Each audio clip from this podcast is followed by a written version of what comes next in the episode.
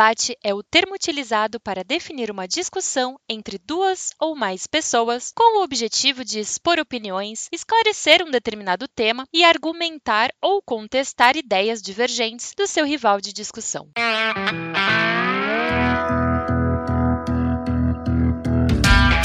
Olá, seja muito bem-vindo ao podcast Oliver Talk, parceiro do Senso em Comum. Meu nome é Stephanie Ferrari e no Drops de hoje vamos conhecer um pouco mais sobre a patologia da militância, seus mecanismos e seu mau caratismo. Vamos lá? Primeiramente, cabe ao ouvinte entender que existe toda uma rede de difamação, que inclusive é uma das máximas propostas por Joseph Goebbels. Repita uma mentira até que ela vire uma verdade. Isto ocorre por diversos fatores, e gostaria de destacar um dos que considero mais importante nesse contexto: a fragilidade da esquerda histérica. É muito comum ver em debates com pessoas extremistas e de militantes que, ao discordar delas, imediatamente ocorre algum tipo de retaliação. Tentam ainda te destruir, buscando exterminar suas crenças e moral, através de assassinatos de reputação, incubando mentiras que, ao serem disseminadas, disseminadas viram verdades, não permitindo que você possa rebater ou simplesmente dar a sua opinião. E quando você finalmente consegue discordar, pronto, você está censurando o meu livre pensamento. Oh céus, como sou vítima!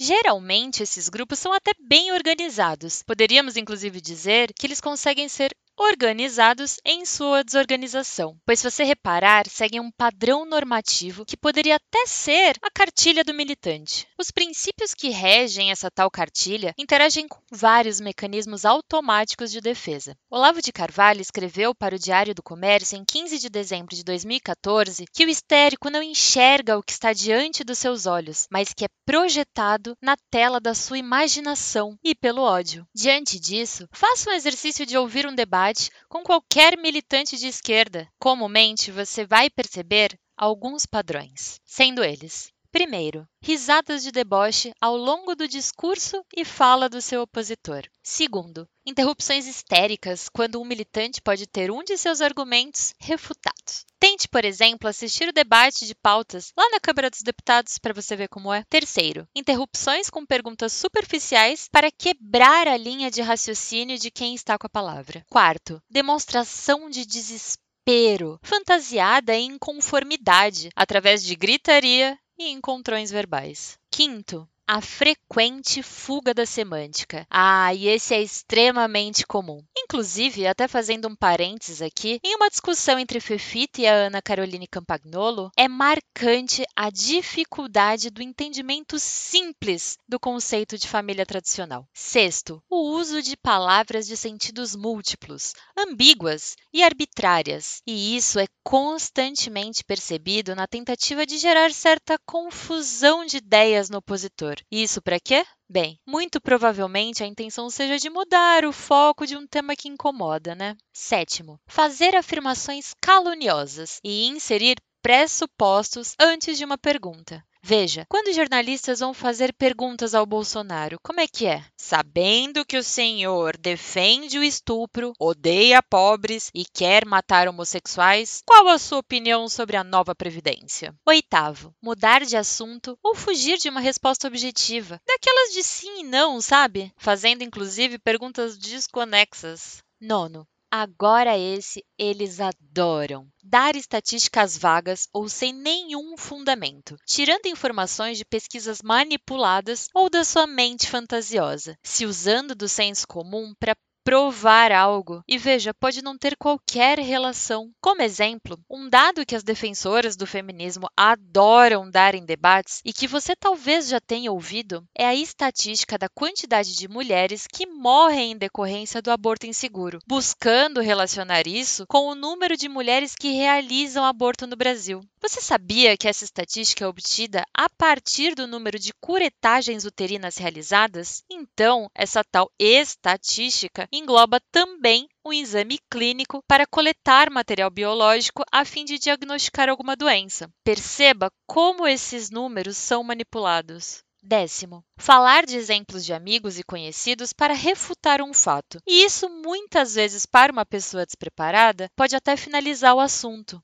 Mulheres ganham menos do que homens. Eu sei disso porque eu conheço a Mariazinha que disse para mim que ganha menos do que o Manuel. Décimo primeiro. Colocar palavras na boca do opositor na tentativa de se vitimizar. Por exemplo, um engenheiro homem que esteja explicando sobre uma determinada obra diz que nesse ambiente tem poucas mulheres. Aí chega a feminista interrompendo e fala: Você está me chamando de fraca só porque sou mulher? Mulher então não pode trabalhar na obra? Décimo segundo. Reexplicar um conceito com viés ideológico, inclusive de maneira errada e completamente desconexa do real sentido e significado do termo. Décimo terceiro se ofender por tudo e colocar tudo como pejorativo. Acho que aqui eu nem preciso citar o caso da Maria do Rosário, né? Décimo quarto.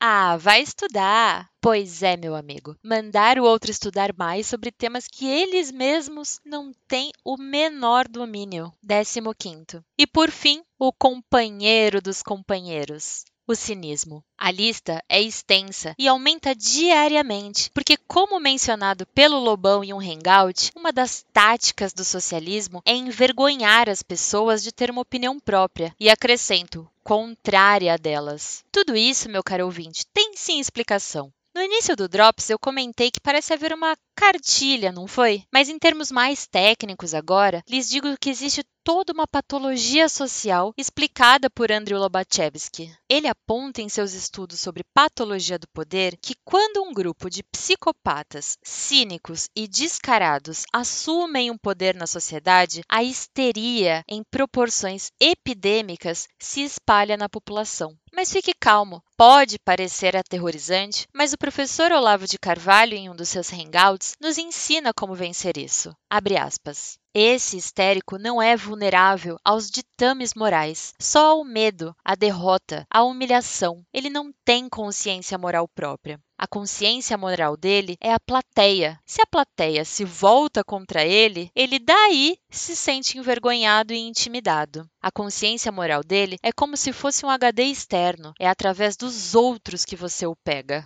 E não te soa familiar? Talvez isso explique o porquê dos militantes de esquerda quererem lacrar a todo momento, pois o que os motiva a continuar é a plateia. O real motivo deles é essa infantilidade em conseguir assumir responsabilidade sobre as suas ações, o medo de se frustrar, não saber o que fazer com as suas próprias angústias e um sentimento de solidão, que os faz a qualquer custo desejar o acolhimento, mérito e pertencimento a um grupo de outros histéricos que os aceitam em sua patologia existencial. Portanto, caro ouvinte, nomeie as coisas, rebata, se faça entender. Não fique parado escutando, pois a neutralidade, seja ela política ou em qualquer aspecto da vida, só dá munição para que o outro tenha domínio sobre você, sobre as suas vontades e sobre as escolhas que você optou por não fazer. E para fechar o Drops de hoje, deixo com vocês um trecho do livro Ponerologia,